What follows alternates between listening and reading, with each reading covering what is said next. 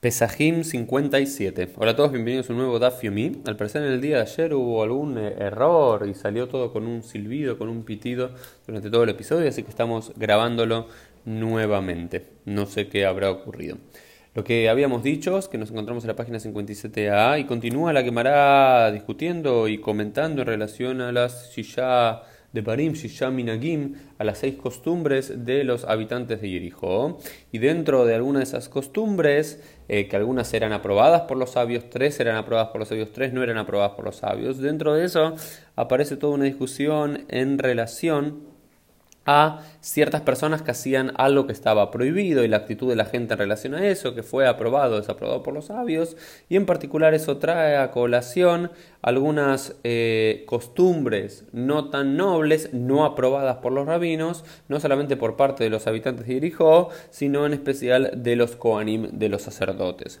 Y en particular empieza diciendo, bueno, hay, hay, toda una cuestión que al parecer los, los Koanim en un, primer momento nos dice se ponían las pieles que eran consagradas también en el Ishkat Beit Parva, en un lugar particular del templo de Jerusalén, la Erev, Ayum la Beit Av, y supuestamente en la noche se le repartían a cada una de las eh, casas sacerdotales, ¿no? Eh, los sacerdotes estaban divididos en Beit Av, en diferentes casas sacerdotales, diferentes grupos.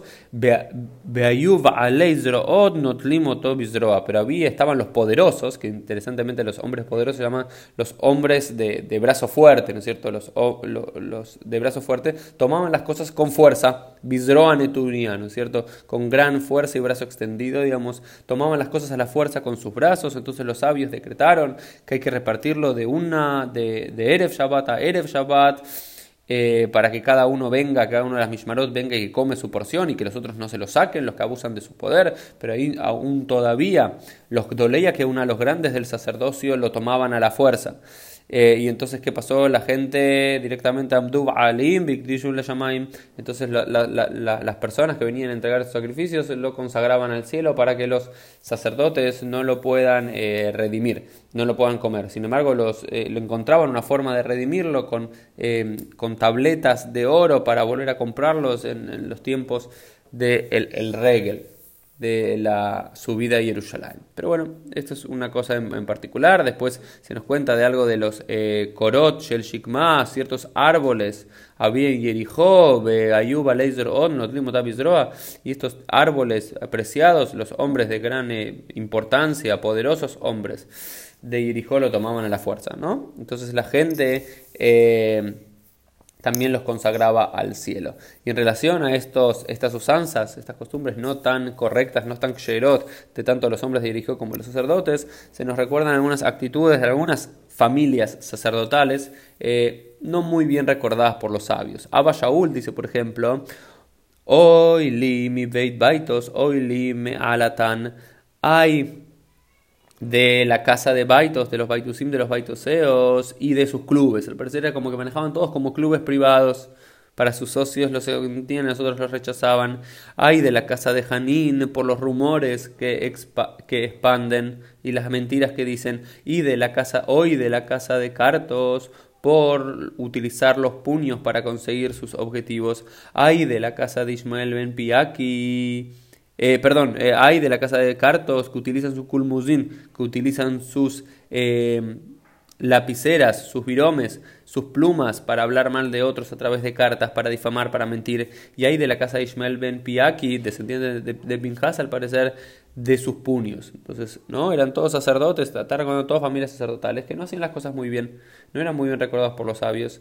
Y decía Shem con Egdolim, porque son ellos descendientes mismos de grandes sabios, de grandes eh, sacerdotes, perdón, Uvneyem Gizbarim, y ponen a sus hijos como tesoreros, y ponen a sus yernos como eh, supervisores, y a sus esclavos, a sus siervos, los hacen golpear a la gente con eh, látigos cuando la gente se equivoca o los critica, ¿no? Entonces acá algo muy interesante de las cosas que no cambiaron tanto en los últimos 3.000 años, ¿no? Acá no hay mérito y ponen de forma eh, una suerte de nepotismo, ponen a sus eh, yernos y a sus hijos en lugares de, de poder.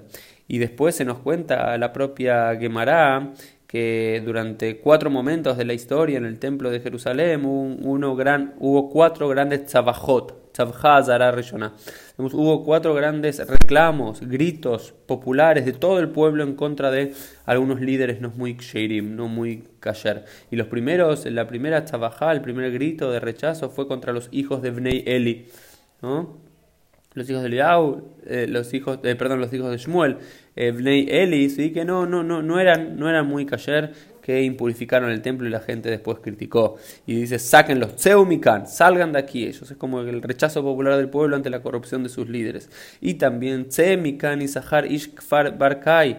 ¿sí? También echaron a un tal, un sacerdote, Isahar Ishkfar Barkai, Kodesh Kodashim, porque se honraba a sí mismo y pero profanaba el nombre de, de Dios, ¿no es cierto? Eh, y otras veces el pueblo se unió para darle la bienvenida, no solo para echar en estos dos casos, sino para darle la bienvenida a un tan Ismael ben Piaki. Ismael ben Piaki, que lo habíamos visto anteriormente, Talmidosh el Pinjas, descendiente de Pinjas, al parecer no solamente eh, a nivel biológico, sino que también utilizaba su celo divino, su fuerza, a veces criticado y a veces eh, no. Bishimesh que una ¿sí? y, que use y que, que, sea el meritorio de la que una Entonces, algunos, había cuatro momentos en la historia donde la gente se juntó en dos de ellos a rechazar a ciertos sacerdotes y en dos de ellos a darles la bienvenida. Y la cuarta y última es Seu, Shearim, Rosheihem, Canesio, Hanan, Ben Narvai, Talmidosh, el Pinkai. Y se abra, que se abran las puertas del templo y que levantemos nuestras cabezas para darle la bienvenida a Yohanan Ben Narvai, Talmid de Pinkai. ¿Sí? Beimalek que llenaba el templo de sacrificios y se decía sobre él que podía comer una gran cantidad de cosas y daba de comer a la gente una gran cantidad de cosas y demás. Y se dice que en todos sus días que él fue Shimesh que Kohen Gadol que fue el sumo sacerdote del templo lo nimtza notar Migdash.